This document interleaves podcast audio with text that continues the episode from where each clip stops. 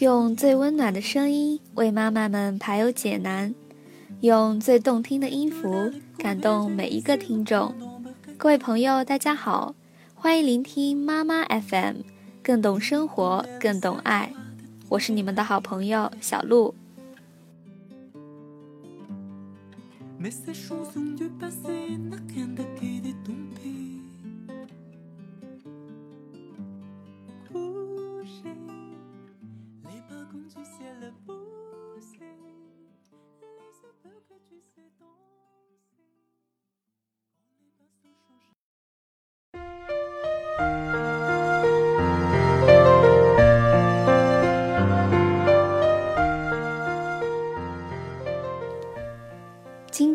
和大家分享的文章名字叫做《精细化育儿正在偷走女性的职业野心》，作者彭晓云。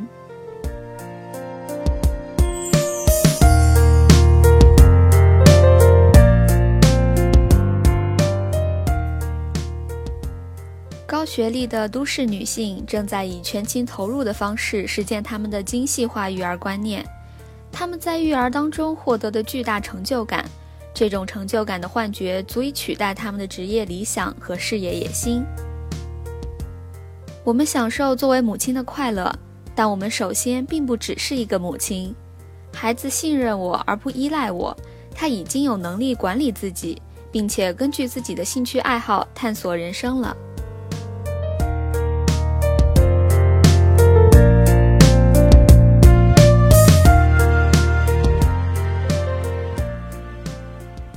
十八小时学习强度作息表引出的思考。最近看到一则新闻，讲述一位北大毕业的虎妈给九岁儿子制定了一天学习十八个小时的作息表。这个作息表正在贯彻执行中。这位虎妈认为孩子能够消瘦。本文并不打算讨论这样的作息表对一个生长发育中的九岁孩子究竟合理不合理。倒是那位虎妈由此而生的自豪感，令我想到另一个议题：高学历的都市女性正在以全情投入的方式实践他们的精细化育儿观念。然而，我忧虑的是，这种精细化育儿理念及其所付出的时间精力，正在偷偷偷走都市女性的职业野心，占用她们大量的时间、精力和金钱。更为严重的是。这些都市新妈妈在育儿当中获得的巨大成就感，这种成就感的幻觉足以取代他们的职业理想和事业野心。在我的观察中，现在有大量高学历，起码是本科的都市新妈妈正卷入到应试教育中，全面掠夺孩子的自主空间，并且以为了孩子好的名义。限制了孩子终生自学能力的发展和人生自主决策能力的培养。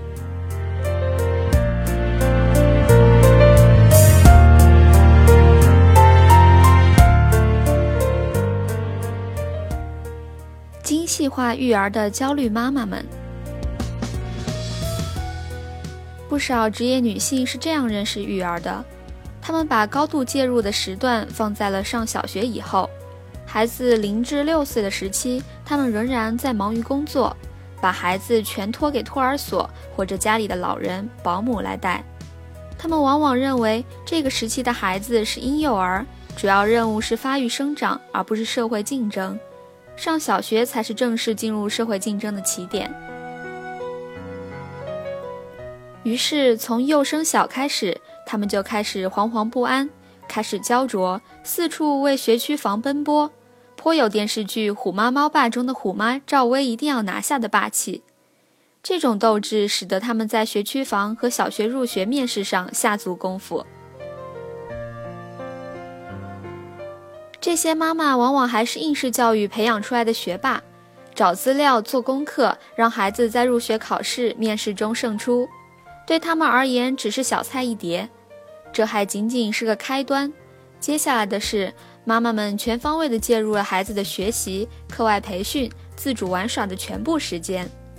孩子的兴趣班由他们说了算，孩子的作业由他们作为第一位老师审阅过关，孩子有多少和小伙伴接触的时间，更是妈妈们全面掌控。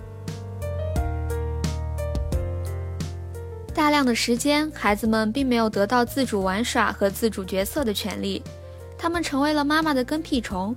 妈妈带着他们在城市里奔走。都市新妈妈们行动能量巨大，她们往往还是个好司机，接送孩子上完这个兴趣班，掐点赶场的去那个补习班，赛完钢琴，赛奥数。妈妈们一副心甘情愿、赴汤蹈火的胜利者姿势。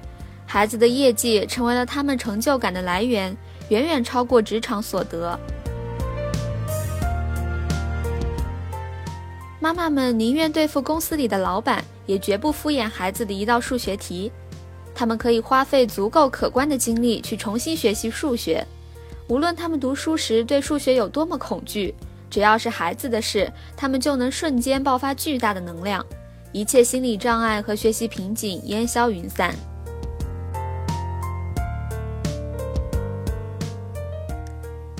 精细化育儿使得都市的夫妻关系正在经历一场重构，它既不同于过去的女性全然依附于男性的农耕文化，也不同于灵魂伴侣的爱情，而更像是都市男女们自行摸索出来的一套精致的合作关系。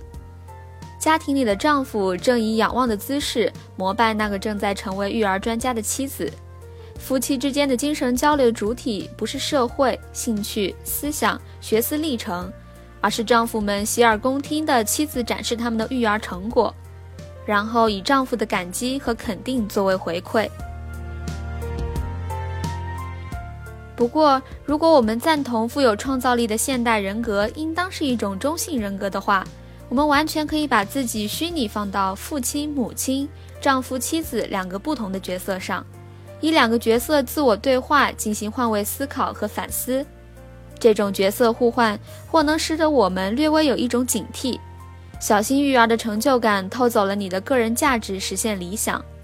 尤其是当你的教育实践获得孩子父亲及身边亲朋好友的一致赞赏时。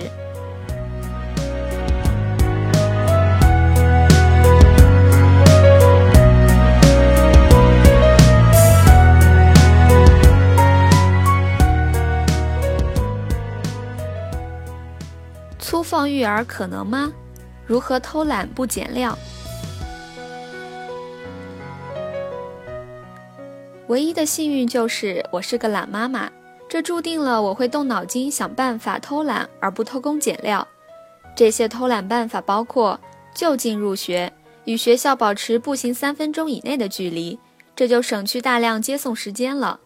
无论自行上下学还是接送，都只是出门打个酱油的速度。寻找好社区，找到一批教育理念相近的好邻居，过上适时多胎的生活，这样孩子既有玩伴，又省去孩子把家长当玩伴，拖着拽着家长陪他玩的大量时刻。注重零至六岁的人格性格教育，大量时间花在前头，上小学开始解放。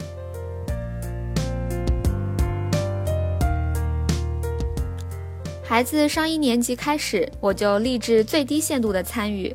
我认为自己已经完成孩子零至六岁的心理建设、学习能力建设，包括与孩子的情感关系建设。他信任我而不依赖我，他已经有能力管理自己，并且根据自己的兴趣爱好探索人生了。儿子一年级的第一学期的考试。从复习到考试，整整两周时间，我不在家里，也已经养成孩子学习的事从来不扰烦家里老人的习惯。复习不复习，怎样去面对考试，全然由他自己决定。经过这样的实践后，你会发现，所谓考试焦虑症，那是大人灌输的理念。孩子天性中并不觉得考试有什么特殊，所以考试前他照样和不用考试的幼儿园小朋友一起玩得很开心。有些妈妈不愿意放手，是害怕所谓的考试结果有损自己作为母亲的成就感。他们已经习惯于把孩子的成绩与妈妈努不努力挂钩了。而我很想检验一下，大人不介入，孩子自主学习的成果究竟是怎样的。事实可以推论出来，大人的所谓介入，大概也就提高孩子一两分，帮他查漏补缺一两分。可是这一两分真的比孩子获得自主学习能力更为重要吗？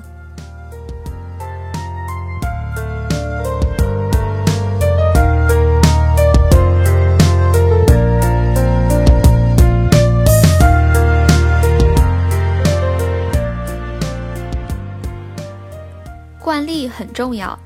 第一次考试惯例养成了，考试再也没有妈妈的事，都是孩子自己的事情。作业也如此，他自己决定什么时间写，写完自己放书包。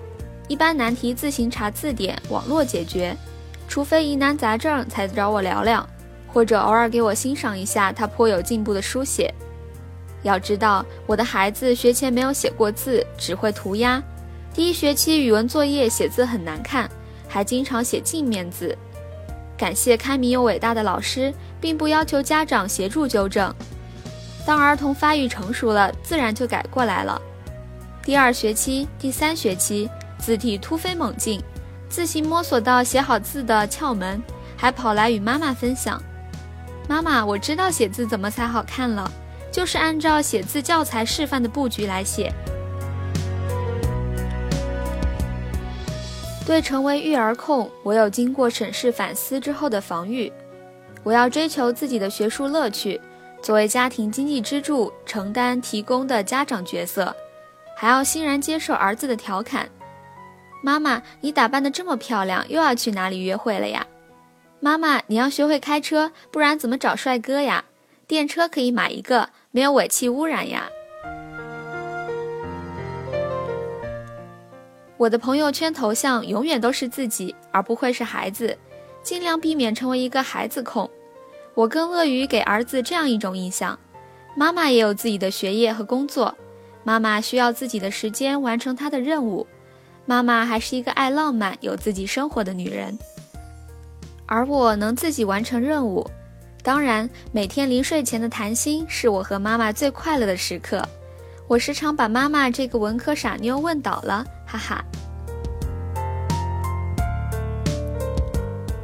桑德伯格在他那本写给女性的书《向前一步》中，鼓励女性追求事业，并提出具体的策略建议，诸如找一个支持你的事业的伴侣有多么多么重要。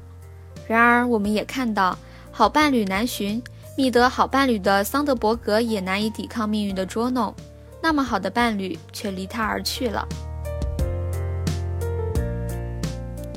对有自主价值追求的女性而言，好伴侣不过是锦上添花，却不该成为雪中送炭。孩子也一样，养育孩子只是生命形态之一种，还有那么多不打算要孩子的独生主义女性或丁克家庭呢。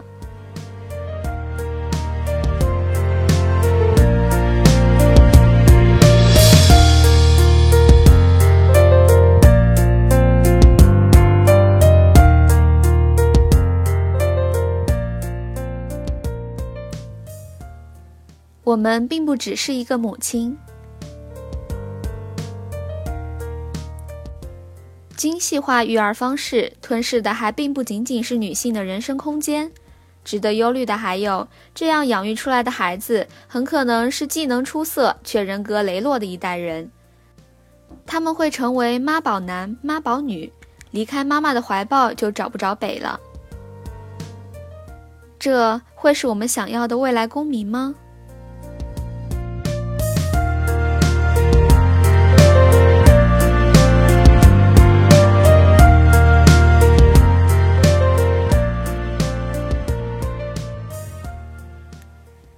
好了，今天的文章就和大家分享到这里。